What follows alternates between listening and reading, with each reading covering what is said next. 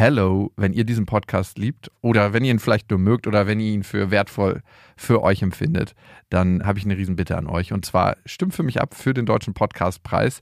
Der Jakobsweg ist nämlich in der Kategorie bester Ratgeber drin. Und das ist ein Publikumspreis. Das heißt, da brauche ich euren Support. Ihr würdet mir einen Riesengefallen tun, wenn ihr euch die drei Minuten Zeit nehmt, mal kurz im Internet vorbeischaut unter deutscher-podcastpreis.de und da findet ihr eben den Jakobsweg und einmal eure Stimme da lasst. Die Infos findet ihr auch nochmal in den Shownotes. Vielen Dank an euch und viel Spaß mit der Folge. Wenn wir jetzt nochmal nachdosieren würden, könnte so ein ganz krasser Kipppunkt kommen, oder? Ja, das ist halt das Problem, dass diese Grenze extrem, die therapeutische Breite, wenn es jetzt ein Medikament wäre, ist extrem gering. Das heißt, ein schmaler Grad zwischen positiver und negativer Wirkung, der schwer abzupassen ist. Bis jetzt ist noch alles gut. Wir warten. So gut wirkt es nicht von wo ich sitze, muss ich sagen. Jakobsweg. Das Fitnessstudio für die Seele.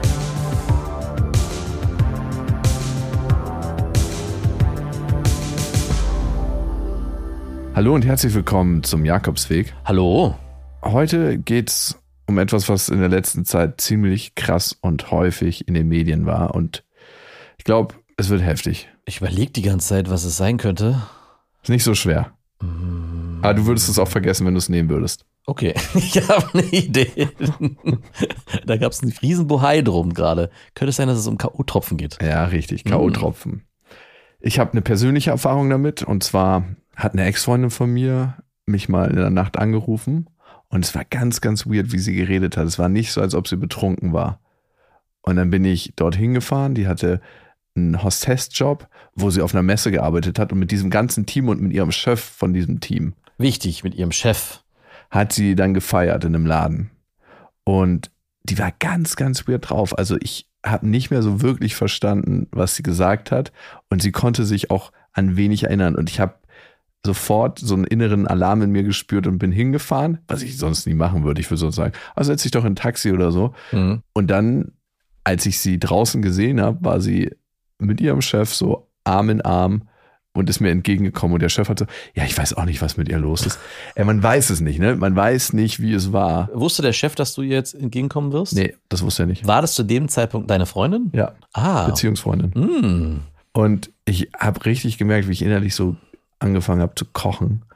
Und dann sind wir direkt ins Krankenhaus, haben ein paar Untersuchungen gemacht. Es konnte nicht wirklich was nachgewiesen werden am Ende, aber sie geht fest davon aus, dass sie K.O.-Tropfen in Drink bekommen hat. Keiner konnte es am Ende mehr nachweisen. Und das ist das Krasse, finde ich, bei K.O.-Tropfen. Am Anfang machen sie dich betrunken, also sollen dir ein Gefühl von Betrunkensein geben. Ja. Ich habe mich immer gefragt, das kommt ja immer wieder in den Medien vor, K.O.-Tropfen oder generell wird das Thema irgendwo aufgegriffen. Wie die aber genau funktionieren und was da genau mit einem passiert, wird immer nur so irgendwie beschrieben, aber man kann sich es unglaublich schwer vorstellen. Genauso wie du gerade anfängst, man wird irgendwie ein bisschen betrunken und dann erinnert man sich an nichts mehr. Das sind eigentlich die einzigen beiden Infos, die meistens so rüberschwappen. Ja, und ich will herausfinden, wie fühlt es sich tatsächlich an. Ich werde heute K.O.-Tropfen nehmen in ärztlicher Begleitung. Woran erinnere ich mich zum Schluss noch? Habe ich wirklich so einen kompletten Filmriss? Was ist das Gefühl, wenn ich diese nehme? Wie rede ich? Also woran könnte ich es vielleicht auch erkennen? Wie kann man schnell darauf reagieren, um sich in Sicherheit zu bringen, wenn das passieren sollte? Was sind Sicherheitsmaßnahmen, die ich ergreifen kann, um mich selber zu schützen davor, dass das irgendjemand in meinen Drink macht? In der besagten Location, wo meine Ex-Freundin war, wusste keiner, wer es gemacht hat, natürlich. Mhm. Aber Natürlich nicht. es kam später raus, dass wahrscheinlich auch die Barkeeper an diesen Prozessen beteiligt waren. Komplizen. Vielleicht wurde denen vorher Geld zugeschoben. Mach mal das da rein und dann, du, es ist eine crazy krasse Story. Ich will dem heute auf den Grund gehen. Hast du noch irgendwas, was du mir mitgeben willst? Ja, ich würde gern aufpassen in der Zeit, wo du die unter diesen K.O.-Tropfen leidest. Ich glaube, da passt der Arzt auf, das ist die bessere Entscheidung. Schade. Findest du es wirklich schade? Keine Ahnung, was mir einfallen würde, wenn du da so. Oh, äh, ich weiß nicht, ob das so ein spaßiges Thema ist. Es ist kein spaßiges Thema. Umso äh, mutiger, dass du die Dinger nimmst. Ich glaube, ich finde es fast irgendwie krasser, als irgendeine Substanz auszuprobieren, weil das so ungewiss ist, was damit Ja, passiert. Genau, davor habe ich auch Angst, also weil ich überhaupt nicht weiß, wie ich darauf reagiere, was ich da mache. Und das finde ich ist auch nochmal ein wichtiger Hinweis, ne? Diese ganzen Videos, die wir im Internet gucken und denken so, wie kann man sich so auf einer Party verhalten? Mhm. Es kann immer sein, dass diese Person einfach K.O.-Tropfen im Drink Ah, hat krass. Und gar nicht weiß, was gerade abgeht, ne? Ja. Und wir lachen dann über die, schreiben irgendwelche Nachrichten und denken so, pff, was los? Aber gut, all das werde ich heute wahrscheinlich rausfinden. Und ich begebe mich jetzt mal auf die Reise. Ich bin gespannt.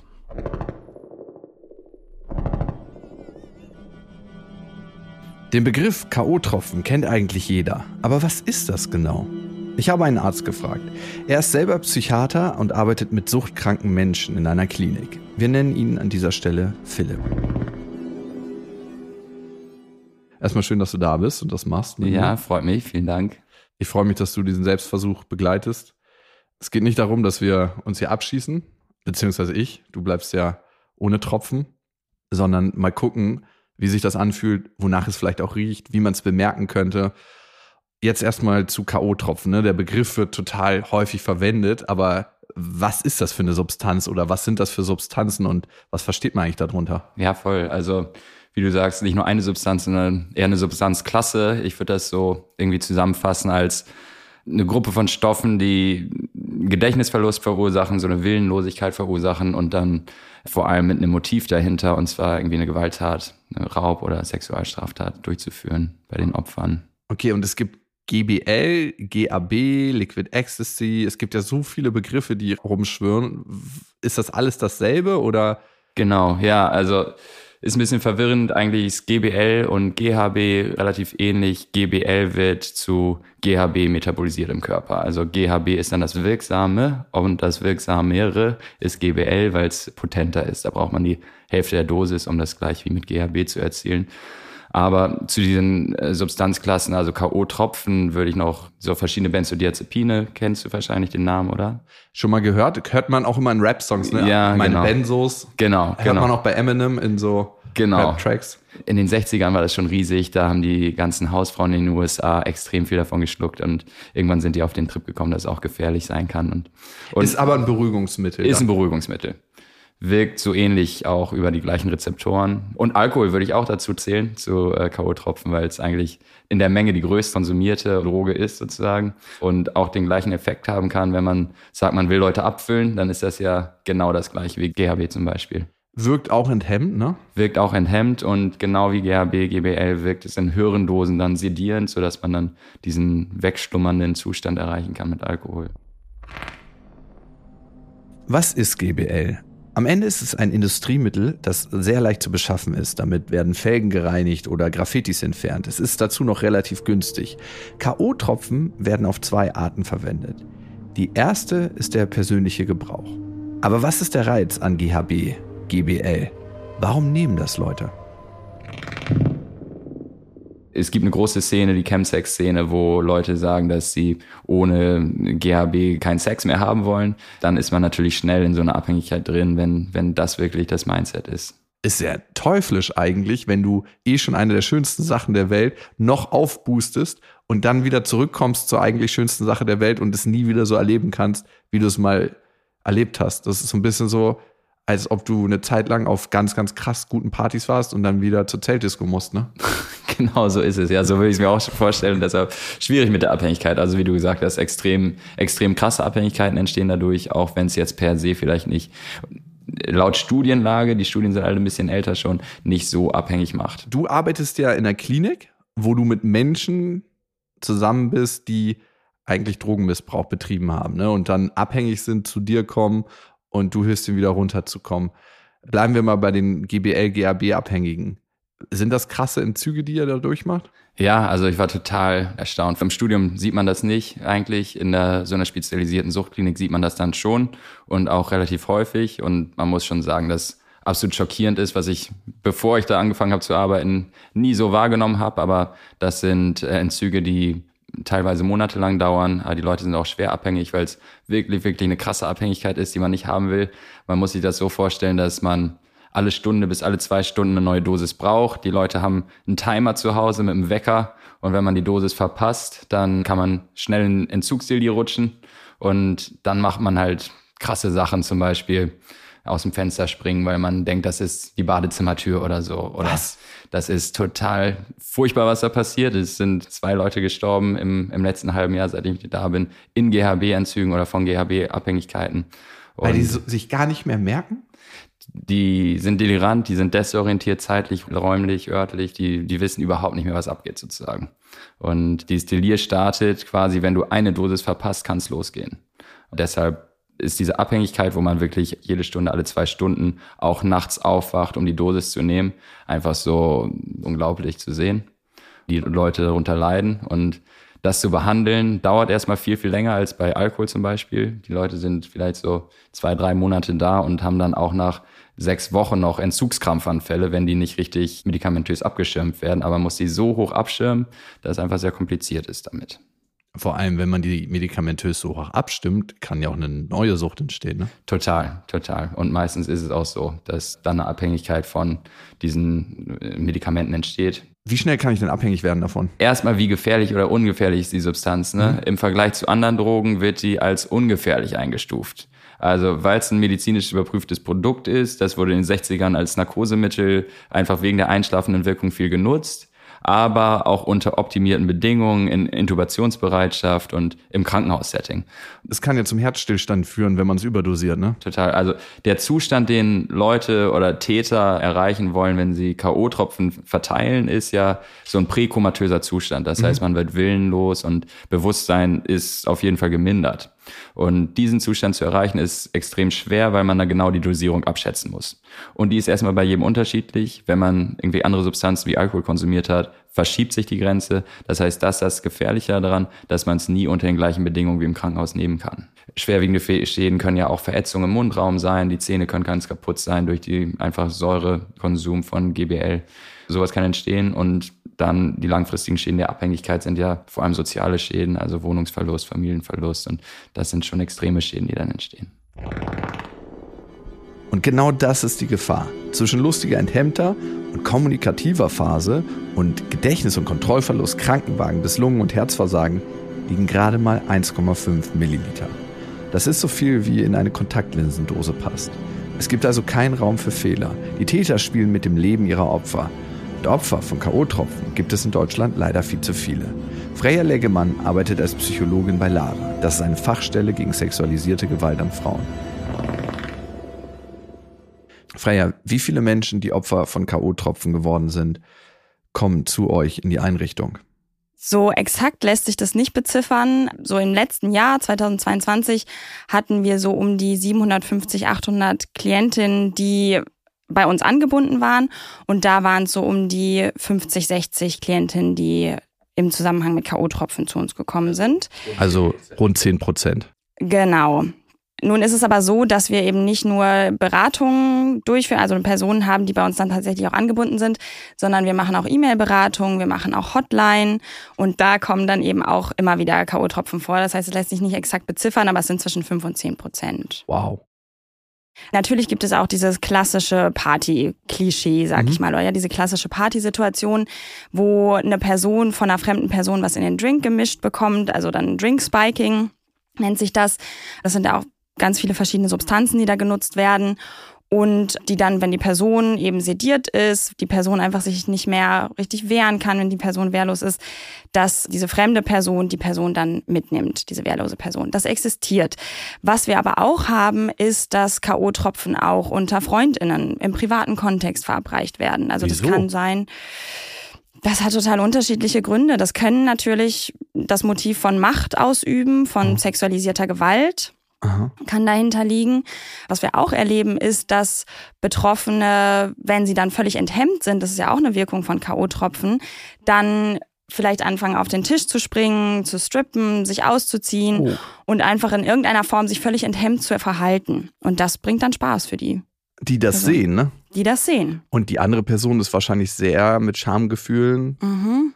Nächsten Tag, wenn sie das mitkriegt, davon überwältigt, ne? Absolut. Und ich glaube, wenn ich das jetzt so höre, sollte man auch manche Videos, die man im Internet so auf Insta und Co. sieht, nochmal neu bewerten, wenn da Leute völlig enthemmt auf irgendwelchen Partys tanzen und man denkt sich so, mhm. was ist mit euch los? Denkt mhm. ihr auch nochmal ganz kurz am Morgen, mhm. könnte es immer der Fall sein, dass diese Menschen K.O.-Tropfen verabreicht bekommen haben. Ne? Mhm. Total. Und das ist natürlich auch diese sozialen Folgen, die da zum Teil mhm. dranhängen. Die darf man auch nicht vergessen. Ne? Also irgendeine Person, die in einem Kontext, vielleicht in einem Familienkontext, also wir hatten auch eine Klientin, der ist das auf einer Hochzeitsfeier passiert, da war die Familie dabei, hat natürlich massive soziale Folgen, wenn vielleicht auch da, in dem Fall war es ein konservativerer Familienkontext, wenn die Person dann auf dem Tisch steht und anfängt zu strippen, was das für Folgen hat, wohinter die ganzen Freundinnen, aber auch die Familienmitglieder diese Person einfach völlig anders wahrnehmen. Vielleicht auch was da noch, um das noch so ein bisschen abzuschließen. Also es gibt diesen Party-Kontext, es gibt diesen Freundinnen-Kontext.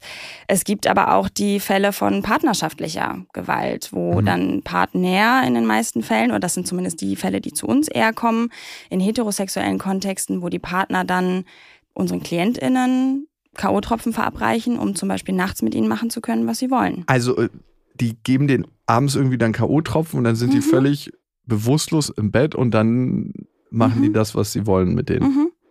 Ja. In einer Partnerschaft. Ja.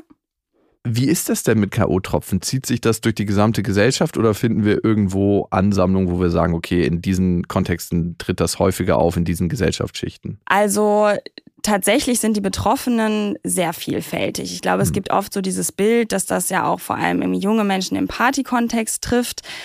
Das ist nach unseren Erfahrungen bei Lara ist das tatsächlich die am häufigsten vertretene Gruppe. Aber wie gesagt, es zieht sich also soziale Schichten kann man überhaupt nicht benennen. Es zieht sich wirklich durch alle Schichten, auch durch alle Altersgruppen, wobei da schon so die Jugendlichen bis Mitte, Ende 30-Jährigen unserer Erfahrung nach am meisten betroffen sind. Aber ansonsten sind die Betroffenen genauso vielfältig wie auch die TäterInnen. Erschreckend ist wirklich, wie leicht man an das Zeug rankommt. Und laut der Psychologin treten Übergriffe mit K.O.-Tropfen in jedem Umfeld auf. Ich bin langsam echt aufgeregt und ich mache den Selbstversuch unter kontrollierten Bedingungen. Kein Alkohol, genau abgemessene Dosis, der Arzt Philipp ist dabei und die Frage ist, wie viel muss ich eigentlich nehmen? Wir sollten wegbleiben von dem Bereich, wo wir befürchten müssen, dass du ins Koma fällst und deine Atmung aussetzt, du dich erbrechen musst und an deinem Erbrochenen dann quasi erstickst. Das wollen wir auf jeden Fall verhindern. Das ist unser Ziel. Wie gefährlich ist das Ganze für mich? Also, weil ich habe auf jeden Fall Respekt. Respekt ist auf jeden Fall mehr als angemessen. Es ist eine gefährliche Substanz, so ist es. Aber wir versuchen das jetzt so zu dosieren, dass wir die Risiken minimieren. Opfer berichten am nächsten Tag sich furchtbar zu fühlen, körperlich auch. Und dann der Aspekt der Scham ist natürlich massiv. Aber mhm. das ist bei dir hoffentlich morgen nicht der Fall, weil es alles unter guten Bedingungen lief. Stell dir mal vor, ich mache jetzt irgendwas gleich was so richtig peinlich ist, ne? Hättest du noch eine Chance, mich zu warnen und zu sagen, mach das nicht? Ich glaube nicht. Nee, wenn man drin ist, dann äh, wird es schwer, dich da rauszuholen. Weil ich check gar nicht, was abläuft, ne? Genau, und du kannst es nicht mehr modifizieren. Das läuft dann ab und du musst einfach abwarten. Okay. Und wie lange dauert der Trip? Kommt ein bisschen auf die Dosis an, aber nach zwei bis vier Stunden sollte es eigentlich abgeflaut sein. Nebenwirkungen, die auftreten können, was sind das? Schwindel, äh, Herzrasen, Übelkeit vor allem, Benommenheit, dass du irgendwie dein, dein Gleichgewichtssinn verlierst, Stürze somit auch, ja. Hier gibt es ein paar Treppen in der Location, wo wir gerade sind. Also bleibe ich eher da, wo wir sind gerade. Die meidest du. Welche Dosis streben wir an? Wir streben jetzt so eine mittlere, hohe Dosierung an. Das heißt, was werde ich davon merken, bevor ich das jetzt runterschlucke? Weil dann ist es unwiderruflich in meinem Körper. Also ich denke, du wirst mich noch sympathischer finden und du wirst wahrscheinlich auch mehr Lust auf Reden haben und wirst dich wahrscheinlich leicht euphorisiert fühlen und leicht, als ob das alles easy going wäre, das Leben. Easy going klingt gut, aber bevor ich das Zeug schlucke, messen wir noch meine Herzfrequenz. Entspannt bin ich nicht mehr.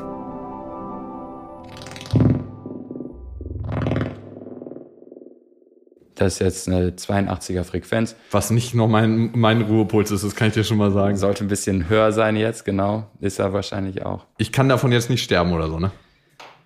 Nee. Du willst davon jetzt nicht sterben. Das wird sich eher gut anfühlen. Okay, ab geht's. Gut. Ist auch nicht zu viel, ne? Ja, ich muss sagen, ich habe jetzt auch ein bisschen Respekt, weil es eine, schon eine gefährliche Substanz ist, aber du machst den Selbstversuch und da gehört auch Mut zu. wie schmeckt's? Das ist krass, man schmeckt gar nichts. Es schmeckt wie Wasser. Ein bisschen bitterer vielleicht? Ja. Mhm. Riecht man was? Das ist Wasser gerade. Wasser, Wasser. Ne? Ja. Wann trinkt man mal im Club Wasser, Wasser? Ja. Also du schmeckst es einfach gar nicht, wenn es dir untergejubelt wird. Ja. Also immer dieses rantesten und gucken, ob man irgendwie was merkt. Das geht bei dem Zeug nicht. Also mir hat keiner was in Drink gemacht, weil ich schmeckt's nicht. Ja, Das ist definitiv nicht der Fall. Müll entsorgen. Es war auf dem Grund. Okay, dann trink noch einen Schluck nach. Mit Wasser, um es schön zu verdünnen. Es schmeckt wie Nagellack riecht. Okay, dann trink schnell, weil es jetzt in der Speiseröhre rumätzen kann. Ah, Ich trinke nochmal Männer. Das wäre gut, ja. So. Wieder 02 Wasser. Ja, mindestens.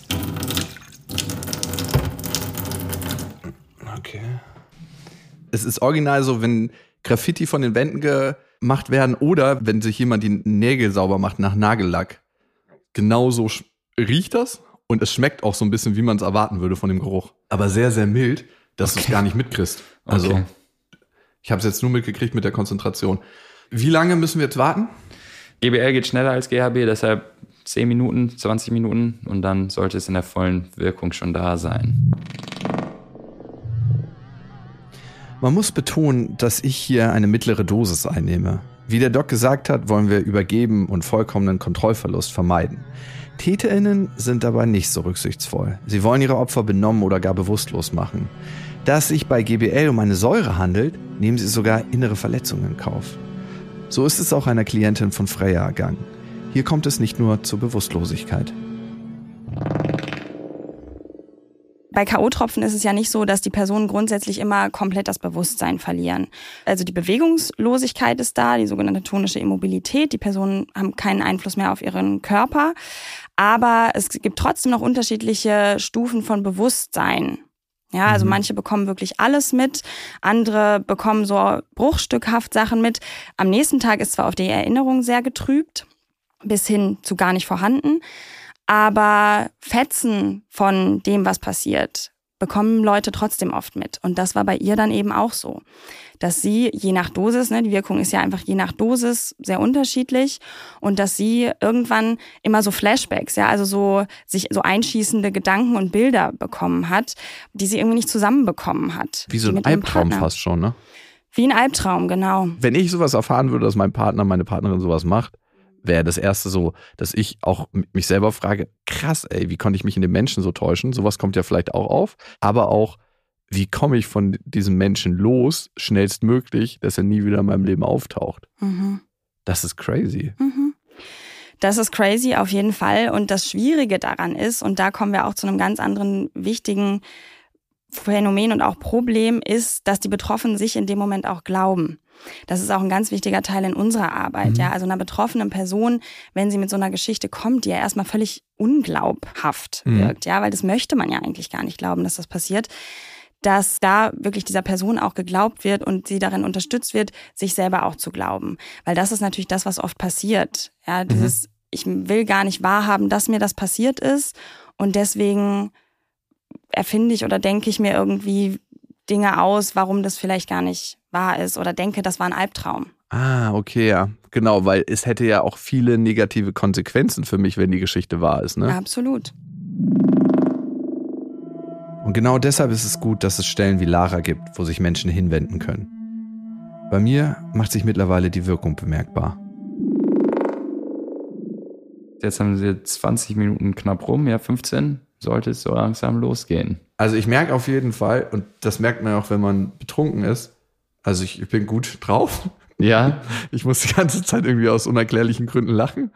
Und es ist so ein bisschen so, als ob ich so schliere, als ob ich nachrücke, dass mein Körper sich schneller bewegt als so mein Astralleib. ja, Also als ob irgendwas in mir stehen bleibt und der Rest in mir sich schneller bewegt und so leicht verzögert alles. irgendwie eine Vorstufe vom Schwindel. Ja, ich würde so wie, als ob mein Körper gefüllt ist mit Wasser beschreiben und ich bewege mich und das Wasser rückt nach und schwappt dann in mir. Ah, das ist drin. eine gute Beschreibung, glaube ich, ja. Also so eigentlich das, was man hat, wenn man merkt, dass man irgendwie doch besoffen ist. Wenn man die ganze Zeit gesessen hat Ja, und dann getrunken hat und irgendwann aufsteht und denkt so, holla, ich habe es gar nicht bemerkt beim, beim Sitzen. wie, wie läuft's mit der Koordination? Merkst du da irgendwas? Alles ist so ein bisschen betäubt, Ja, auch wenn ich meine Haut anfasse. Dass Ja. es so auf der einen Seite sensibler ist, aber so, dass die Nachricht, ich fasse gerade meine Haut an, viel später im Gehirn ankommt. okay. Merkst du irgendwas koordinativ, wenn du irgendwie deine Hände bewegst? Noch ist alles gut. Noch habe ich mich im Griff, aber ich bin auch vorbereitet gewesen. Ich habe bewusst die Substanz eingenommen und mich auf die Wirkung eingestellt. Ich kann nicht sagen, wie es wäre, wenn ich die Substanz beim Feiern genommen hätte, ohne es zu wissen, eventuell in Kombination mit Alkohol. Ich habe jetzt schon gehörig Respekt vor der Droge. Wenn sich Menschen selbst entscheiden, sie zu nehmen, ist das eine Sache. Aber das ist leider oft nicht der Fall. Ich frage Freier Leggemann, wieso Übergriffe mit K.O.-Tropfen so häufig geschehen können. Gibt es denn gesellschaftliche Strukturen, die die Übergriffe begünstigen, wo du sagst, okay, das ist ein besonders günstiger, in Anführungsstrichen, Kontext, wo das stattfinden kann? Was viel auch mit dahinter steckt, sind so Strukturen wie werden vor allen Dingen Frauen, aber auch trans, inter und nicht-binäre Personen gesehen. Ja, gerade auch in einem sexuellen Kontext, weil auch wenn K.O.-Tropfen nicht zwangsläufig mit sexualisierter Gewalt zusammenhängen, ist es schon was, was sehr häufig das Motiv dahinter ist. Die Hintergründe sind häufig die Rollenbilder, die in unserer Gesellschaft für bestimmte Geschlechter bestehen. Ja, also irgendwie ein sehr sehr starkes männliches Rollenbild und aber irgendwie ein eher passives weibliches Rollenbild, was zum Beispiel auch im sexuellen Kontext dazu führt, dass Frauen eher sexuell passiv, irgendwie vielleicht auch ein bisschen frigide wahrgenommen werden.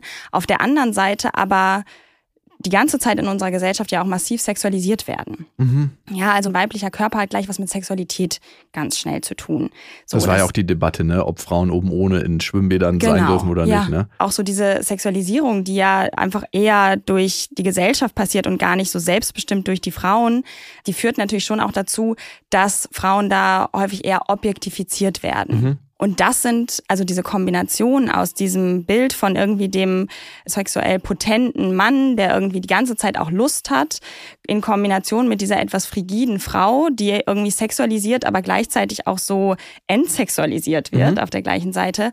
Das sind eben auch mit Strukturen, die dazu führen, dass in so einer Situation die Täter irgendwie das Gefühl haben, sie dürfen das mit den Personen machen. Ja, also diese Objektifizierung auch, da findet eine Art von Entmenschlichung auch irgendwie ja. statt. Also Objektifizierung heißt ja, ich betrachte die Person nicht mehr als Mensch, sondern losgelöst von ihren Emotionen, Empfindungen. Und das ist einfach jemand, so eine Art Gegenstand, mit der man mhm. das machen kann. Ne? Ja. Das ist das Problem. Und ja. dazu trägt natürlich eine gesellschaftliche Darstellung auch bei. Ne? Mhm. Wenn halt Menschen nicht ganzheitlich gezeigt werden, sondern reduziert werden auf bestimmte ja. Merkmale. Genau, und das ist natürlich einmal so diese Darstellung, aber zum anderen auch, was lernen wir eigentlich im Aufwachsen, ne? Über irgendwie sexuelle Kontakte, aber auch überhaupt über Kontakte miteinander. Mhm. Also es wird ja oft auch so eine Binarität aufgemacht zwischen Geschlechtern. Also wenn ich mich an meinen Aufklärungsunterricht oder überhaupt an meine Aufklärung erinnere, da waren irgendwie Konsens und Grenzen setzen und was ist irgendwie eigentlich Lust und wie funktioniert das eigentlich? Das war in meiner Sexualaufklärung als Jugendliche keine nee. Frage. Ich weiß nicht, wie es bei dir war. Ähm, unser alter Biologielehrer hat einfach nur über so einen ganz alten Holzpimmel so ein Kondom gerollt und ich habe nur ja. gehofft in dem Moment, dass es sich keinen Splitter holt. Und er so, ja, so funktioniert das und den Rest werdet ihr selber rausfinden. Und wir so, okay, danke. ja, ganz genau. Macht ihr mal. Irgendwie, genau. ihr, ihr, wir bringen es euch nicht bei. Ihr sollt das mal irgendwie machen. Und dann aber mit genau diesen ganzen Darstellungen und mit diesen ganzen Rollenbildern, die noch in der Gesellschaft existieren, mhm. ne, passieren auch solche Dinge. Ich möchte damit auch ganz klar nochmal betonen, dass nichtsdestotrotz die Verantwortung absolut bei den Tätern liegt. Mhm. Ja, also am Ende des Tages ist es natürlich die Entscheidung der Person, ob sie einer anderen Person K.O.-Tropfen verabreicht oder nicht. Und da ist natürlich ist auch ein Bewusstsein dafür da, dass das nicht in Ordnung ist. So, das darf man auch nicht vergessen. Aber es gibt eben ein Klima, in dem sich die Täter irgendwie befeuert fühlen, indem sie sich sicherer fühlen, indem sie sich geschützter fühlen, das zu machen. Okay, wenn wir schon beim Klima sind, es gibt ja auch ein Klima von Victim Blaming in unserer Gesellschaft. Hast mhm. du dafür Beispiele und inwieweit begünstigt das solche Vorfälle mit K.O.-Tropfen? Mhm. Genau, natürlich gibt es unglaublich viele Beispiele dafür, was Betroffene im Nachhinein sich anhören müssen. Das fängt an bei der Kleidung, das geht über, du hast aber ja selber getrunken, vielleicht hast du dir ja von der Person sogar einen Drink ausgeben lassen oder vielleicht auch sogar schon irgendwie mit der Person gesprochen. Shame on you. Und was die Betroffenen auch viel erleben, ist, dass auch von dem Umfeld ihnen überhaupt nicht geglaubt wird. Ja, mhm. also es wird irgendwie werden Wege gesucht, um zu erklären, was da passiert ist, weil es sich vielleicht auch einfach zu bedrohlich anfühlt, wenn es jetzt beispielsweise auch im Freundeskreis oder so passiert ist, dass da ein Täter im Freundeskreis ist. Das heißt, es wird danach gesucht, zu gucken, wo hat denn die Betroffene vielleicht selber auch dazu beigetragen, dass das passiert ist, dass sie diesen Übergriff erlebt hat.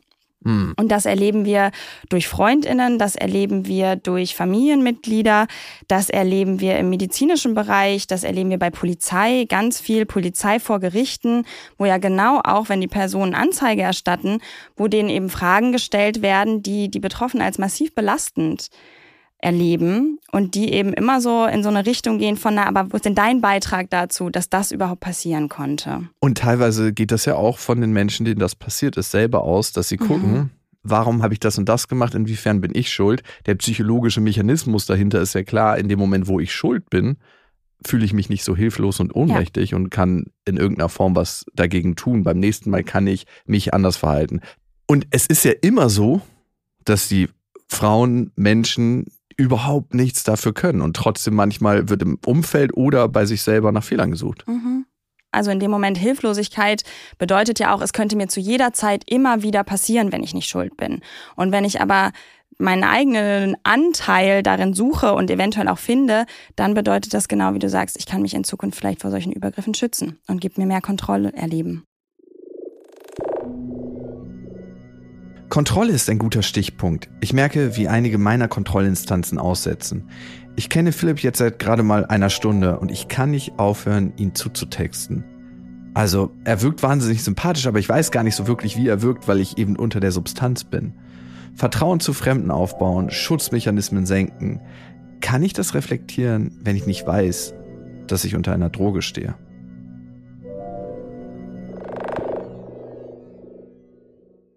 Oh, ich merke auf jeden Fall, dass ich den Laberflash des Jahrhunderts habe. Wir haben ja gerade über das Elternsein gesprochen.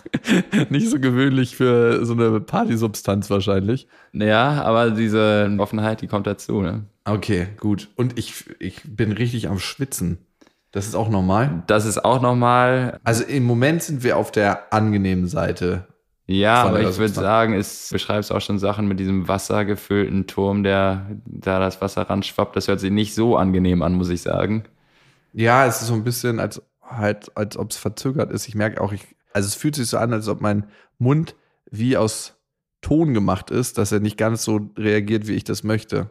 Ja, ja. Also Kommandozentrale Gehirn nimmt nicht mehr meine Befehle an. Also die Feinsteuerung im Mund fehlt. Und ist ein bisschen trocken. Okay. Obwohl ja. ich ja krass viel getrunken habe. Ich habe ja die ganze Du Säure. hast viel getrunken, das stimmt. Und Schwitzen ist natürlich auch sehr uncool, ne? Ja. Ah ja, aber ich meine, das ist im Club normal. Das ist im Club normal. Wir sitzen hier aber im normal temperierten Zimmer. Okay, ja. Stimmt. Sollte nicht so sein. So, wir haben jetzt eine Stunde, ne? Ja. Ich kriege jetzt schon richtig krasse Bauchkrämpfe. Ist das normal? Normal sind Bauchkrämpfe erstmal nicht, ne? aber so Zeichen der Intoxikation ist schon, ja, so ein Warnzeichen auf jeden Fall auch. Boah, ich würde ungern kotzen. Das kann ich halt schwer vorhersagen. Aber solange du noch kotzt, ist alles noch okay. Ich merke jetzt schon, dass ich krass Bauchkrämpfe habe. Deswegen, glaube ich, bist du nicht mehr so weit davon entfernt. Oh. Dein Blick ist nicht begeistert, was ich gut nachvollziehen kann. Okay, wir machen noch mal eine Pulskontrolle, bevor ich das einnehme, ne? Genau, einmal noch zu checken, wo du stehst. Ey, mir ist jetzt schon richtig übel. Okay, du hast genau den gleichen Puls wie vorhin, 82. Aber es ist krass, wie so ein paar Tropfen den Körper so beeinflussen, oder? Ja, total. Jetzt warten wir erstmal wieder, ne? Wir warten jetzt erstmal für dich vielleicht zu wissen, kann jetzt in jede Richtung gehen, so, kann wirklich uncool werden, kann aber auch, also jeder hat so eine individuell unterschiedliche Grenze, dass man es schwer vorhersehen kann. Und das ist auch das Gefährliche daran, ne? Absolut. Ich kann die Wirkung gerade recht gut handeln. Ich sitze allerdings auch geschützt in einem Hotelzimmer unter ärztlicher Aufsicht. Ich will mir gar nicht ausmalen, wie es in einem Club wäre, umgeben von Fremden. Viele von Freyes Klientinnen haben mit schwierigen Folgen eines K.O.-Tropfen-Übergriffs zu kämpfen. Das muss ja in irgendeiner Form in den meisten Fällen Spuren hinterlassen, ne? Bei Opfern, die K.O.-Tropfen verabreicht bekommen haben. Was mhm. hast du da für Erfahrungen gemacht? Was extrem belastend ist, ist diese Unsicherheit, was ist da eigentlich passiert. Mhm. Ja, weil, wie ich auch schon gesagt habe, es gibt unterschiedliche Bewusstseinsstadien, in denen die Personen sich befinden können, auch über den Übergriff hinweg, aber auch einfach von Betroffener zu Betroffener. Aber in den meisten Fällen sind Filmrisse und sehr starke Erinnerungslücken auch einfach Teil davon. Das heißt, diese Unwissenheit, was ist da eigentlich mit mir passiert in dieser Situation. Teilweise ist das noch begleitet mit so einzelnen Bildern und da kann es eben auch vorkommen. Da hatte ich auch eine Klientin, die hatte dann unterschiedliche Bilder. Das war wie so ein Sprung in so einer Erfahrung. Also in der ersten Situation hat sie sich noch erinnert, wie sie im Taxi saß mit irgendwie zwei Männern. In der nächsten Situation war sie dann in der Wohnung wo sie auf dem Bett saß und nackt und der eine hat sich ihr genähert. In der nächsten Situation war es eben eine andere Gewaltsituation mit einem anderen Täter. Also durch diese unterschiedlichen Bilder, die natürlich auch noch aufkommen, sind Ahnungen da, was passiert sein könnte, also jetzt bei sexualisierter Gewalt. Dazwischen fehlt alles. Und das ist erstmal so diese Unsicherheit, sind vielleicht auch irgendwo Bilder oder Filme. Das ist natürlich auch was, was permanent mhm. begleitet, was auch einfach, wo nie Sicherheit besteht, ob da nicht irgendwann auch mal noch mal was auftaucht. Das sind soziale Folgen. Wem kann ich eigentlich noch vertrauen, wenn es auch im Freundinnenkreis passiert ist? Wem kann ich davon erzählen? Bekomme ich vielleicht auch von anderen Leuten genau dieses Victim Blaming zu spüren? Was auch massiv belastend ist, glaube ich mir selber. Was auch ganz klare posttraumatische Symptome sind, sind so psychosomatische Beschwerden, ja, mhm. häufig das können Rückenschmerzen sein, Kopfschmerzen, aber auch Schmerzen im Becken. Das sind Verletzungen. Das können also sexuell übertragbare Infektionen sein. Das mhm. können Schwangerschaften. Auch das kann vorkommen. Mhm. Ja, irgendwie auch eine Unsicherheit oder dass tatsächlich eine unerklärbare Schwangerschaft entsteht. Das hattet ihr auch schon. Das hatten wir auch schon. Also, wenn ich mir das jetzt gerade so vorstelle, gerade mit diesen Flashbacks, ne, beziehungsweise mit diesen riesigen Erinnerungslücken, ist das wie so ein doppelter Dissoziationszustand. Mhm. Einmal passiert etwas sehr Traumatisches mhm. und ich sehe mich von außen und dann habe ich zusätzlich durch die verabreichte Substanz noch Erinnerungslücken. Das mhm. ist ganz, ganz merkwürdig. Das muss eine wahnsinnig tiefe Ohnmacht auslösen, mhm. ein wahnsinniger Kontrollverlust. Wie helft ihr diesen Menschen dann, mit diesem Gefühl der Ohnmacht umzugehen? Weil das ist ja eigentlich eines der unerträglichsten Gefühle. Ne? Mhm. Ne? Also das Gefühl wird irgendwann so stark, dass der Körper sagt, er schaltet ein Stück weit ab. Ne? Das ist mhm. ja ohne Macht, mhm. steckt ja auch da drin, mhm. Ohnmacht. Mhm. Ja. Was erstmal die Ohnmacht oder dieses Ohnmachtsgefühl, ich weiß nicht genau, was passiert ist. Was das angeht, das ist natürlich sehr schwierig und das ist oft ein langwieriger Prozess. Da geht es viel, aber auch wieder um das, was ich schon angesprochen habe, sich zu glauben. Viel auch um Akzeptanz. Ja, also mhm. um eine Akzeptanz, vor allen Dingen aber der eigenen Reaktionen. Mhm. So, und damit meine ich sowas wie unterschiedliche Emotionen, die damit aufkommen können. Ja, also Wut, Trauer, Angst, aber auch genau diese Hilflosigkeit, sich also in dem Moment klar zu machen, dass ich in diesem Moment so reagiere, ist eine völlig normale Reaktion auf eine unnormale Situation. Mhm. So. Was auch dazu kommt, ist natürlich, dass diese Ohnmacht sich immer und immer wieder abspielt, weil ja auch ein posttraumatisches Symptom dieses Wiedererleben ist. Ja, also die Personen werden durch Trigger, also durch äußere Hinweisreize, die irgendwie an die damalige traumatische Situation erinnern, immer wieder in diese Situation gebracht. Mhm. Ja, dass sie das immer wieder wiedererleben. Das liegt einfach daran, dass innerhalb einer traumatischen Situation ist jetzt sehr vereinfacht gesprochen, aber das emotionale, mhm. der emotionale Teil des Gehirns so hoch fährt, um irgendwie aus einer Situation rauszukommen. Da erhöht sich der Herzschlag, da ähm, wird die Atemfrequenz höher, die ganze Energie fließt in die Muskeln und das ist total hilfreich, um in so einer Situation weglaufen oder kämpfen zu können. Mhm. Ja, also in der traumatischen Situation selbst ist es total sinnvoll.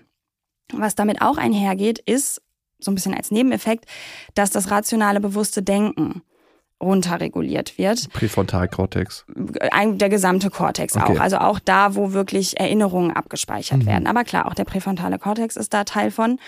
Und was das bedeutet, ist, dass Erinnerungen oder dass Erfahrungen nicht mehr als Erinnerungen abgespeichert werden können. Also oder beziehungsweise sie werden nicht mehr kontextualisiert. Das bedeutet, sie werden nicht in Raum und Zeit eingeordnet.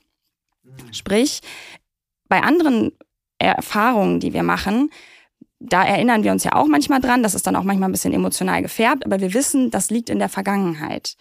Dadurch, dass diese Verbindung zwischen dieser Einspeicherung und diesem emotionalen Teil des Gedächtnisses in einer traumatischen Situation nicht mehr so gut funktioniert, ist es so, dass die Erfahrungen nicht als Erinnerung markiert werden. Die Eindrücke sind trotzdem da, weil trotzdem dringen ja Eindrücke durchs Bewusstsein, ja, das sind sensorische Eindrücke, das sind Emotionen, das sind Gedanken. Die dringen trotzdem ins System ein, wir nehmen die auf, aber sie werden nicht als Erinnerungen abgespeichert und markiert. Und das bedeutet, wenn irgendwas an Hinweisreizen aus dieser Situation damals in unserem Umfeld auftritt, das kann Geruch sein, das kann eine Stimme sein, ja, visueller Reiz, dann wird dieser ganze, wenn dieser ganze Erfahrungsblock oder diese ganzen Informationen zu diesem traumatischen Erlebnis wieder aktiviert und die Person ist wieder in der Situation. Also nicht in Erinnerung, sondern quasi gefühlt in der Situation. Genau. Das ganze System fährt wieder hoch und mhm. wird, ne, dieser ganze Angst tritt wieder auf. Dadurch erleben die Betroffenen natürlich auch in diesen Situationen, die eigentlich von außen vermeintlich sicher sind, wieder diese Ohnmachtsgefühle, weil sie diesem Gefühl wieder völlig ausgeliefert sind. Und das ist eben was, wo wir auch ansetzen, um in so diesen Situationen dieses Wiedererlebens eine Form von Handlungskontrolle und Bewältigungsmechanismus wiederzubekommen.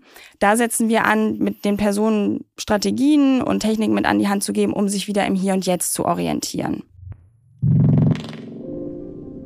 Menschen, die solche Erfahrungen gemacht haben, sind im Hier und Jetzt sehr häufig mit ganz, ganz überwältigenden Emotionen konfrontiert durch diese Erinnerung an die Erfahrung.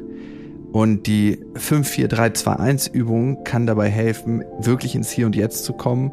Das heißt, die Dinge wahrzunehmen, die vor meinen Augen, vor meinen Ohren, in meiner Nase, in meinem Mund, auf meiner Haut passieren, um mich wirklich in den jetzigen Moment zu bringen. Und genau das kann ein wichtiger Schritt sein, um aus traumatischen Erfahrungen aus der Vergangenheit auszusteigen. So, ich merke schon, die Glocken läuten gerade ein bisschen doller in meinem Kopf. Jetzt ist es so, dass sich so ein Karussell in mir anfängt zu drehen. Wird dir übel, oder? Es ist so kurz davor, als ich Kind war, hatte ich immer die größte Panik zu kotzen. Und kennst du das, wenn es so im Mund anfängt, dass man merkt, dass so ist es gerade, dass ich merke? Dass du vermehrte Speichelproduktion hast dass ich weiß, dass es wahrscheinlich gleich losgeht. Oh ja, der, der, Mund macht das, um die Säure aus dem Erbrochenen zu neutralisieren. Das heißt, da ist aber so viel Speichelproduktion, dass der direkte Vorbote, der ist aber ein bisschen beunruhigend. Okay, und ich merke, dass es in meinem Magen anfängt zu rumoren. Und das Karussell halt, das dreht sich. Ich merke, deine Sprache ist auf jeden Fall ein bisschen verwaschener. Deine, deine Augen schließen sich zum Blinzeln langsamer. Deine Augenbewegung ist ein bisschen langsamer. Deine Augen sind auch nicht mehr ganz so geöffnet. Ja. Aber ich könnte es immer noch nicht unterscheiden zwischen betrunken sein oder GBL im Körper haben. Genau. Jetzt hast du das GBL im Körper, das GHB wirkt davon ja, aber du kannst es auch nicht unterscheiden, außer dass du halt viel zu wenig Alkohol getrunken hättest, nämlich gar keinen jetzt. Und das ist ja krass. Das wirkt dann auch noch mal on top, ne, wenn man Alkohol getrunken hat und noch mal Knockout oder K.O.-Tropfen Crazy. Das potenziert sich dann der Wirkung, wird noch schlimmer zusammen, genau. Das ist super gefährlich. Oh, ich merke, dass ich richtig nach vorne und nach hinten wanke. Ja, ich sehe das, das stimmt. Ich, ich bin richtig besoffen. ich merke auch, dass mein Mund so schliert. Ich muss jetzt schon wieder ein Glas Wasser trinken. Als ob man so ein Iltis hat, der auf der Zunge übernachtet und mit seinem Fell die ganze Feuchtigkeit aufzieht. Ja, ich denke schon, ja. Dann fühle ich mich wie so eine Schildkröte, die so ganz langsam die Augen auf und zu macht. So siehst du auch von hier aus aus. Sehe ich ne? müde aus? Du siehst komplett fertig aus, muss ich sagen, ja. Okay, und ähm, es ist so ein bisschen so, als ob wie so durch eine Spritze der Schweiß durch meine Poren gedrückt wird. Das hört sich jetzt wahnsinnig widerlich an. Ja, nee, aber, aber man so, schwitzt so, ohne dass man. Aber in so Schüben, als ob ich mein, mein Herzklopfen merke und in diesen Schüben wird der Schweiß irgendwie durchgedrückt. Und ich fühle mich einfach wahnsinnig besoffen. Ja, also kann ich bestätigen. Wirkst auch so erstmal. Aber selbst im Vollrausch kann ich perfekt reden, denke ich zumindest. Immer. Ja, ja. Aber hört man was bei meiner Sprache? Ja, die ist auf jeden Fall verwaschener und also die ganze Motorik, äh, die vom Mund, die von den Augen, wirkt alles ein bisschen besoffen. Ja. Aber wir sind jetzt noch nicht im, im komatösen Bereich. Und das ist auch wahrscheinlich das Problem, ne? Wenn wir jetzt nochmal nachdosieren würden, könnte so ein ganz krasser Kipppunkt kommen, oder? Ja, das ist halt das Problem, dass diese Grenze extrem, die therapeutische Breite, wenn es jetzt ein Medikament wäre, ist extrem gering. Das heißt, ein schmaler Grad zwischen positiver und negativer Wirkung, der schwer abzupassen ist. Bis jetzt ist noch alles gut. Wir warten. So gut wirkt es nicht von wo ich sitze, muss ich sagen.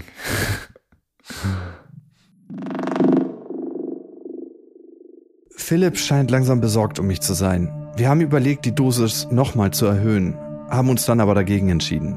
Wahrscheinlich eine gute Entscheidung. Auch wenn ich gerne die Situation von Betroffenen genau nachempfunden hätte, muss ich mich hier schützen. Und die große Frage bei K.O.-Tropfen ist natürlich, welche Wege, welche Maßnahmen kann ich einschlagen, um mich vor Übergriffen zu schützen? Wie könnte man sich denn vor K.O.-Tropfen schützen, wenn es da überhaupt einen Weg gibt? Mhm. Auch da nochmal, ich betone das immer wieder, aber ist natürlich da so eine Schieflage drin, dass es an den Betroffenen liegt oder an potenziell Betroffenen liegt, sich zu schützen. Ja, eigentlich sollte natürlich die Message heißen, die Leute sollten keine K.O.-Tropfen verwenden.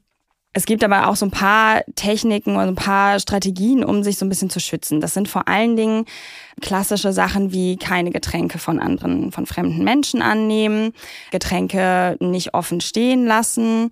Es gibt mittlerweile auch, also das ist jetzt für den Partykontext auch so Stöpsel oder so Gläserkondome, wo dann eben nur der Strohhalm durchpasst und wo eben auch einfach ein Schutz davor ist, dass irgendwie Pillen vielleicht ins Glas geworfen werden oder so. Ne? Also auch das passiert. Das sind ja nicht immer nur Tropfen, sondern werden auch mal so Pillen rübergeworfen. Mhm. Dann, was super wichtig ist, ist wirklich auch, passt aufeinander auf. Also geht am besten irgendwie, ja, tatsächlich auch leider eher zu zweit mindestens feiern. Passt aufeinander auf. Wenn ihr irgendwie merkt, euch geht's nicht gut, glaubt euch. Ja, also mhm. das ist auch ganz wichtig, wenn ihr merkt, irgendwas stimmt hier gerade nicht. Ich habe das Gefühl, die Wirkung von dem, was auch immer ich konsumiert habe, steht nicht im Verhältnis zu dem, was ich konsumiert habe. Sprecht Menschen an, sprecht eure Freundinnen an, im Zweifel Barpersonal. Viele Clubs haben ja auch mittlerweile Awareness-Teams, die ansprechbar sind. Die Security, also wirklich irgendwie sorgt dafür, dass ihr in dem Moment nicht alleine seid. Mhm und passt auch aufeinander auf, wenn ihr irgendwie merkt, eine Person in eurer Umgebung, und das gilt natürlich für Freundinnen, das gilt aber auch für andere Menschen, wo ihr merkt, die wirken völlig ausgenockt. Ist ja auch völlig egal, ob das jetzt K.O.-Tropfen sind, die dahinter stecken oder ob die Person einfach vielleicht auch selber was konsumiert hat und da die Wirkung zu stark ist. Geht zu der Person hin, sprecht sie an, informiert im Zweifelsfall das Personal. Also gebt aufeinander Acht. Mhm. Und an wen kann ich mich letzten Endes wenden, wenn ich die Vermutung habe, K.O.-Tropfen wurden verabreicht? Also nach der Situation denn, dass ich vielleicht aus dem Club raus bin oder mhm. wenn ich morgens aufwache und denke, okay, hier ist irgendwas Merkwürdiges gewesen. Nicht erst am nächsten Tag, sondern auch schon währenddessen gibt es natürlich auch immer Möglichkeiten, die Polizei einzuschalten, mhm. ne, rund um die Uhr. Und es kann auch total sinnvoll sein, weil die Nachweisbarkeit von K.O.-Tropfen ja extrem kurz ist. Also so im Schnitt im Blut um die sechs Stunden, im Urin um die zwölf Stunden. Mhm.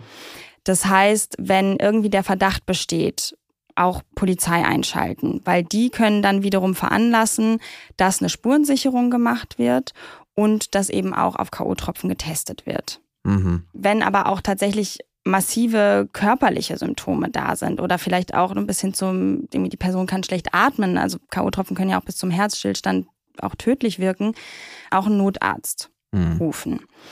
Auch ohne die Polizei ist es eben möglich, eine Spurensicherung zu machen.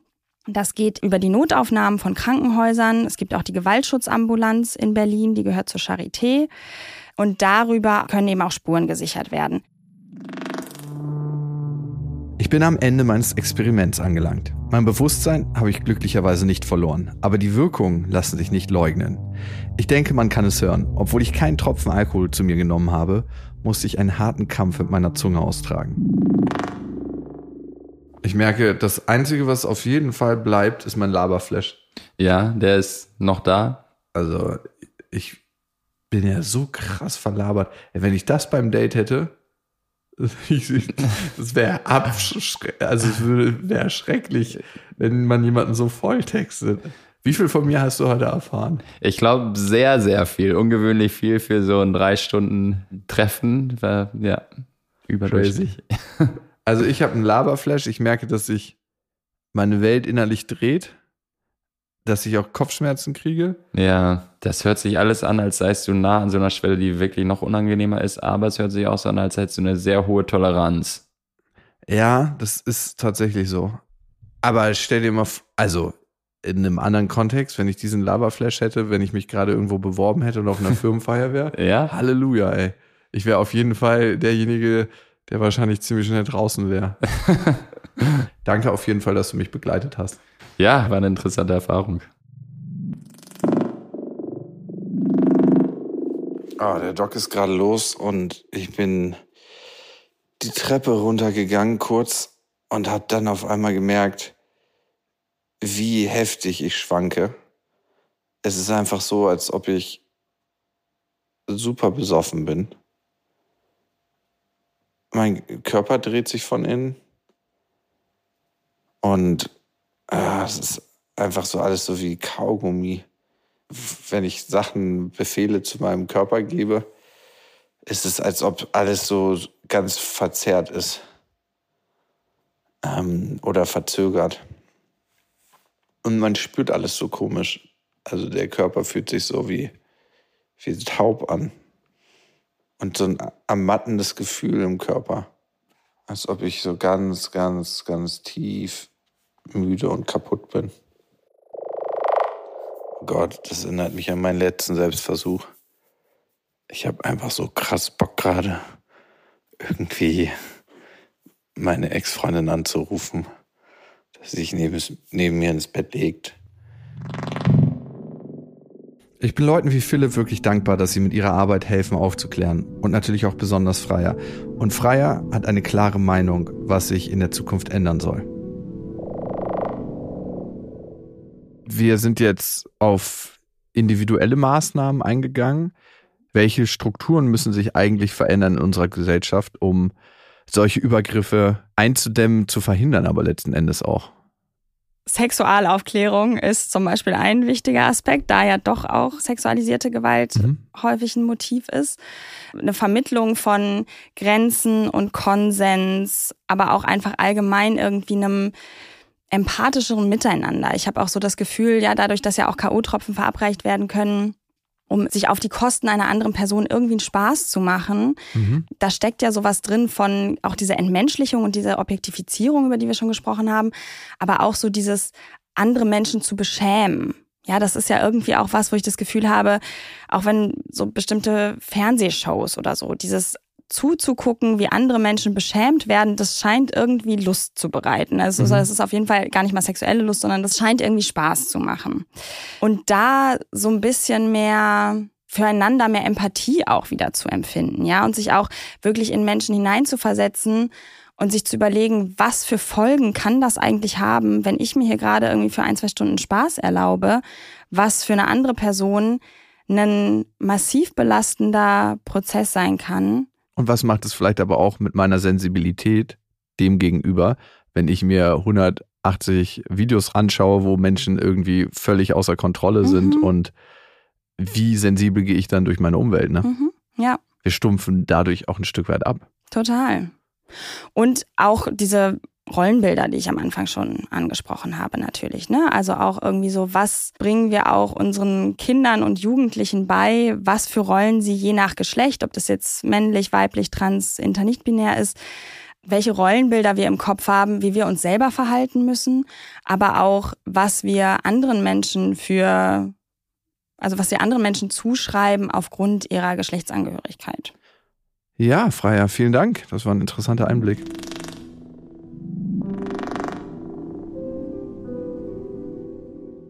Puh, jetzt sind ein paar Nächte vergangen, Max, und ich kann nur sagen, die Nacht nach diesen K.O.-Tropfen, ich habe so unruhig geschlafen, so wirre Träume gehabt und es war alles ganz, ganz verwirrend in mir. Hattest du einen Kater? Ich hatte keinen Kater, aber der nächste Tag war sehr unstrukturiert, dass ich mich nicht lange konzentrieren konnte, dass ich irgendwie so verwirrt war, von einem Gedanken zum anderen gesprungen bin. Also sehr, sehr merkwürdig war es einfach nur. Mhm. Weil so wie du es beschrieben hast in der Folge, hatte ich die ganze Zeit gedacht, okay, du bist betrunken und wahrscheinlich wirst du am nächsten Tag einen Kater haben. Aber wie praktisch, dass du jetzt keinen Kater hast. Und wie erschreckend eigentlich, dass man wahrscheinlich, wenn man wirklich K.O.-Tropfen nimmt, am nächsten Tag einfach nur einen Blackout hat und sich einfach an nichts erinnert und trotzdem es einem vermeintlich gut geht. Ja, das ist das Gefährliche, würde ich sagen, an K.O.-Tropfen, an dem Selbstexperiment. Es war ganz, ganz ähnlich der Zustand in der Menge, wie ich es genommen habe. Also die Tropfen zusammen hätten mich ziemlich sicher ins Krankenhaus gebracht, aber ich habe die ja nacheinander genommen. Mhm. Das heißt, es hätte die Gefahr bestanden, dass ich mich übelst übergebe und wenn ich die alle zusammengenommen hätte, mit einem Mal wäre ich safe ins Krankenhaus gekommen, hat der Arzt gesagt. Aber ich habe sie in, in einem Abstand von drei Stunden genommen und immer nachdosiert, nachdosiert, nachdosiert. Und der Zustand ist tatsächlich nicht zu unterscheiden von Alkohol. Ach, Und die meisten betreiben ja Mischkonsum. Das heißt, sie können da nicht sagen, bin ich einfach nur richtig betrunken von zwei bla bla bla Ja. oder habe ich K.O.-Tropfen reinbekommen. Das zweite, du kannst es eigentlich nicht riechen. Ich habe es nur mit Wasser getrunken und das ist ja, so kannst du es am besten riechen. Und da war es Mhm. nur so ganz leicht zu erkennen, so, dass es so ein bisschen nach Nagellackentferner oder Graffiti-Löser oder Felgenreiniger geschmeckt hat. So ganz, ganz leicht vom Geschmack und vom Geruch. Aber so leicht, dass du da, wenn irgendwie Musik ballert, du hast andere Gerüche in der Nase wahrscheinlich nicht merken würdest. Und es ist ja auch so, dass Alkohol in der Regel die Sinne nicht unbedingt schärft. genau, richtig, das kommt noch dazu. Aber was ich am erschreckendsten fand, war meine Offenheit auf einmal. Ich saß mit dem Arzt da und wir haben so die tiefsten Gespräche geführt und, und das war zum Glück, als der Arzt schon weg war, ich wurde so krass horny von dem Zeug. Ich dachte, du hättest sofort jemand angerufen, der vorbeikommen soll. Nee, also ich war ganz kurz äh, so am Zögern an meinem Telefon, aber dann dachte ich mir, das klemmst du dir. Ich habe in meinem Bett gelegen und war so, oh Gott, ey, krass. Kennst du das, wenn du so richtig Bock hast? K.O.-Tropfen Reverse, du nimmst sie für was ganz anderes. Als potenzsteigendes Mittel. Na gut, machen ja auch einige, um dann darauf Sex zu haben. Also ist nicht so ganz ungewöhnlich. Aber das ist immer ein krasser Aspekt, dass du das sagst, dass man krass horny wird von dem Zeug. Das heißt, selbst wenn man K.O.-Tropfen nimmt und vielleicht im Alkoholjum nicht komplett K.O. ist, sondern einfach sich betrunken fühlt und das Gegenüber, also der Täter in dem Moment, total attraktiv wird, zumindest man den Eindruck hat, ich bin irgendwie total geil auf den und das aber eigentlich gar nicht wirklich stimmt, sondern das eigentlich nur mit den K.O.-Tropfen zu tun hat, das ist ja nochmal doppelt gefährlich. Das hat mich auch erschreckt. Also einmal gibt es natürlich den Zustand, dass man total weg ist und total belämmert und gar nichts mehr checkt. Darum passt auf euch auf. Aber dann gibt es auch den Zustand, wo man sich einfach ultra betrunken fühlt, ziemlich horny ist und ein Laberflash hat und sich Menschen öffnet, denen man sich wahrscheinlich normalerweise nicht öffnen würde und zu dem man dann eine Beziehung aufbaut. Und das sind ziemlich sicher Sachen, die man am nächsten Tag bereut. Es ist am Ende auf dem Level, wie ich betäubt war davon, so wie ein ganz krasser Alkoholrausch. Und das werden vielleicht einige kennen, dass sie da Sachen schon mal gemacht haben, die sie nächsten Tag bereut haben. Ich würde sagen, K.O.-Tropfen, damit kannst du das Ganze nochmal mal zehn multiplizieren. Also super gefährlich. Und Täter, die das wissen, wissen ja ganz genau oder sind vielleicht gar nicht unbedingt darauf aus, dass die Person K.O. wird, sondern dass sie eben eine extreme Anziehung zu dem Täter empfindet. Eine unbewusste Bewusstseinsveränderung für das Opfer, die sich dem gar nicht bewusst ist. Mhm. 100 Prozent. Oh, das ist nochmal ein ganz anderer Aspekt, den ich, also das ist auch krass, dass es nochmal so offensichtlich wird, weil wenn man das so in den Medien hört oder generell, wenn man von K.O.-Tropfen hört, hört man ja immer nur, ja, mir wurden K.O.-Tropfen verabreicht, ich bin am nächsten Tag aufgewacht, wusste von nichts mehr und ich glaube, ich wurde vergewaltigt. Das ist ja immer die Message, die kommt, aber dass es davor auch noch so einen schmalen Grad gibt von einer Bewusstseinsveränderung, die man selbst eigentlich gar nicht will und man in dem Glauben ist, dass man das will, ist auf jeden Fall auch eine krasse Gefahr. Total. 100 Prozent. Also ich fand's erschreckender, als ich gedacht habe, obwohl ich nicht ausgenockt war, obwohl ich nicht kotzen musste, obwohl ich eigentlich das Klischee von Knockout nicht erlebt habe. Ja, und damit bleibt zu sagen, dass es eine super gefährliche Substanz ist. Ich meine, das wussten wir vorher, aber irgendwie so ein bisschen hinterrücks heimtückisch, Ja. wenn sie eingesetzt wird. Feige. Feige, auf jeden Fall. Sehr, sehr feige. Und ich danke euch fürs Zuhören, dass ihr bis hierhin dran geblieben seid. Und wenn ihr Lust habt, schreibt eine Bewertung. Das geht auf Apple Podcast, auf Spotify. Und ihr könnt den Podcast natürlich abonnieren und weiterempfehlen. Und bis dahin, bleibt sauber. Sagt man das bei so einer Folge? Bleibt wach. Das war der Jakobsweg.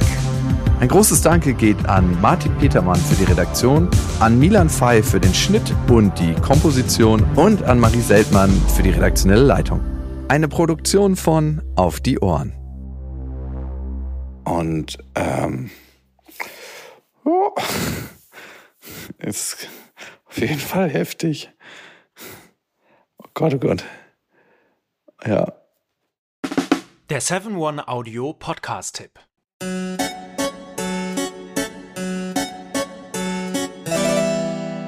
Hallo und herzlich willkommen bei Geschichten aus der Geschichte. Mein Name ist Richard. Und mein Name ist Daniel. Ja, und wir sind zwei Historiker, die sich hier Woche für Woche eine Geschichte aus der Geschichte erzählen. Wir erzählen kleinere Geschichten, die meist nicht in den Geschichtsbüchern stehen. Genau, wir betten sie aber in einen Kontext ein und erklären dabei auch, wie die Welt, in der wir heute leben, zu der geworden ist, ähm, die sie ist. Du, Richard, hast neulich zum Beispiel mal eine Geschichte erzählt von Inseln, die gar nicht existieren. Korrekt. Oder du hast auch vor nicht allzu langer Zeit mal erklärt, wie das Wachsfigurenkabinett der Madame Tussaud entstand. Und äh, wir haben darüber gesprochen, wie es dazu kam, dass wir uns heute überall in Spiegeln betrachten können. genau so ist es. Jeden Mittwoch gibt es eine neue Folge. Und wer neu dabei ist und viel Zeit mitbringt, kann sich äh, bereits durch 400 veröffentlichte Folgen graben. Genau so ist es. Geschichten aus der Geschichte findet man unter geschichte.fm und überall, wo es Podcasts gibt.